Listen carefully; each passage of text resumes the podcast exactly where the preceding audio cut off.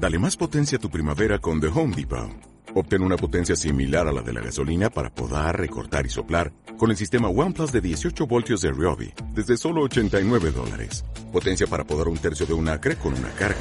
Potencia para recortar el césped que dura hasta dos horas. Y fuerza de soplado de 110 millas por hora. Todo con una batería intercambiable. Llévate el sistema inalámbrico OnePlus de 18 voltios de Ryobi. Solo en The Home Depot. Haces más. Logras más. El Mundo para ti te presenta este reporte especial. Te invitamos a escuchar esta entrevista con Francisco Troya, embajador de Panamá en nuestro país. Embajador, la situación que estamos viviendo en México, reformas y todo eso. Eh, obviamente considero que México es un país altamente competitivo, tiene una industria muy competitiva, en un país que tiene materias primas, en un país que apuesta a la transformación, en un país que se sigue industrializando y y ganando ventajas comparativas y competitivas en relación a otros países, de desarrollando nuevos productos, de creando nuevas tecnologías. Yo me asombro cada día más cuando recorro México de todos los productos que aquí se elaboran. En días pasados veía unos productos que, que desarrollan los mexicanos de raciones que pueden ser eh, distribuidas cuando hay inundaciones y de productos muy buenos, por cierto. Bueno, yo lo que veo en, este momento en México es un proceso de transformación en diversos aspectos, en lo económico, en lo industrial y en la reforma de muchas legislaciones que son eh, una muestra evidente hacia dónde está caminando las autoridades o a dónde pretenden llevar a México.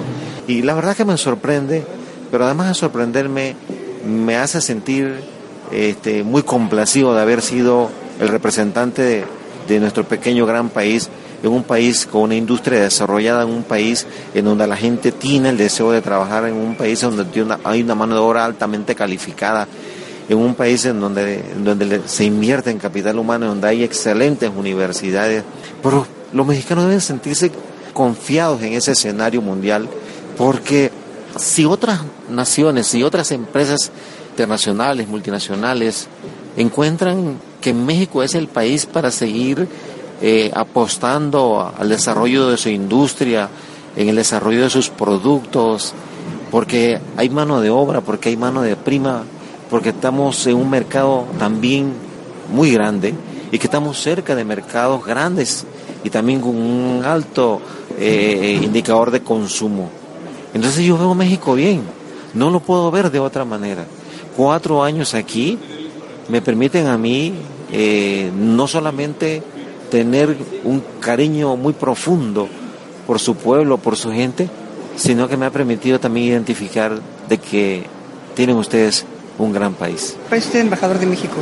de verdad lo felicito porque los mexicanos estamos acostumbrados a ver todo mal, todo está mal. Y eso que nos dice usted, yo creo que hace muy bien para los mexicanos.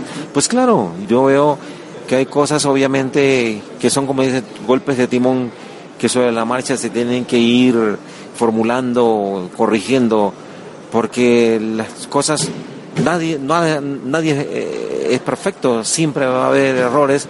Lo importante es que sobre la marcha haya la voluntad de quienes forman parte de todo este proceso de transformación entonces, esa capacidad de los mexicanos de, haberse puesto de acuerdo en temas esenciales, como se lo digo, para la nación mexicana, yo considero que es un, es un referente para muchos países de nuestra región.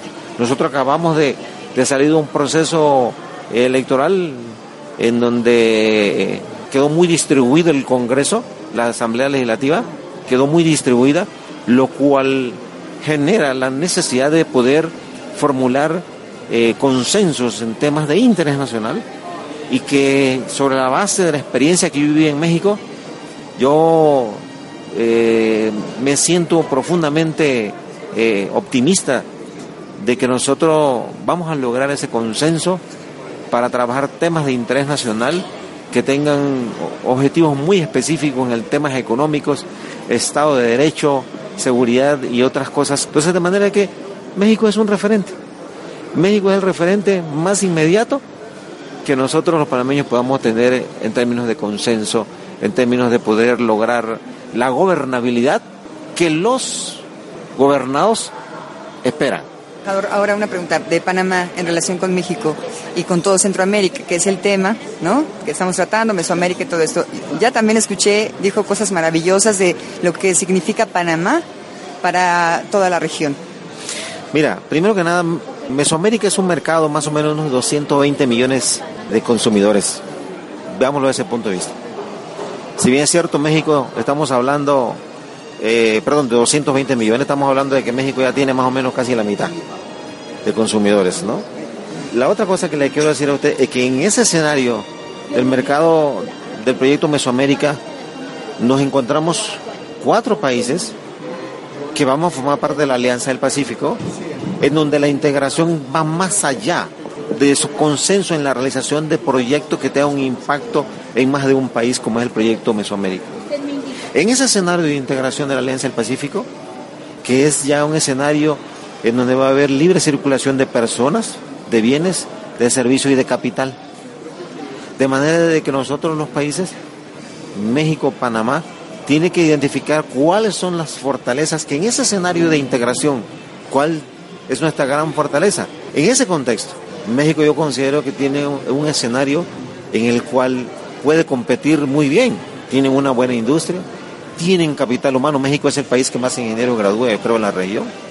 Tienen materias primas, tienen una mano de obra que no es costosa, tienen una mano de obra altamente productiva. Hay que aportar más a la inversión de nuevas tecnologías en el sector de la industria, es decir, la renovación de mejores maquinarias mucho más eh, eh, modernas y que permitan incrementar la productividad. Entonces, en esa modernización de maquinarias que tengan una capacidad productiva más elevada, con menores consumos de combustible. Es decir, que tengan esa capacidad de, producir más y lo que va a implicar una reducción de los costos de producción, México no tiene por qué preocuparse, no tiene por qué preocuparse con competir con otros países que el metro cúbico de carga puesto en Estados Unidos es 40% más caro. Entonces hay que aportar a México, hay que aportar al capital humano mexicano, que es la esencia real de la transformación, de la productividad, de la generación de riquezas y hacia cual debe apuntar el desarrollo. Panamá es la plataforma logística, como usted comentaba, ¿y qué otra oportunidad hay de las empresas mexicanas? Tenemos una plataforma logística al servicio del comercio mundial. Tenemos un centro financiero muy sólido, con legislaciones muy rígidas y que son una garantía para la estabilidad y protección de nuestro sistema financiero que no sea utilizado con fines no apropiados. Nosotros tenemos una serie de empresas multinacionales que les permite a las empresas con empresas en más de un lugar tener muchos incentivos desde el todo punto de vista. Desde el punto de vista fiscal, desde el punto de vista aduanero, desde el punto de vista migratorio, desde el punto de vista de garantía jurídica de la manera y la forma en que se instaló, se estableció de manera de que no solamente es eso, lo otro es que conectamos con un mercado a 3.1 billón de personas a través de toda nuestra plataforma logística, que tenemos el hub aéreo más eficiente en la región, con un indicador de puntualidad arriba del 96%. Tenemos el canal, que tenemos los port, el sistema de posicionamiento global en materia marítima eh, con mayor capacidad en la región y yo creo que en el mundo, que somos el líder en el abanderamiento de naves que somos líderes en el manejo de carga en contenedores, que somos líderes en el, número de grúas pórticas, que manejamos más contenedores que cualquier puerto en Brasil. Somos el pequeño gran país, somos un país abierto, que a pesar de que la economía, el intercambio comercial entre México y Panamá representa 92% en favor de México, hemos negociado un tratado. Hasta aquí esta entrevista. Yo soy Sofía Salinas. Gracias.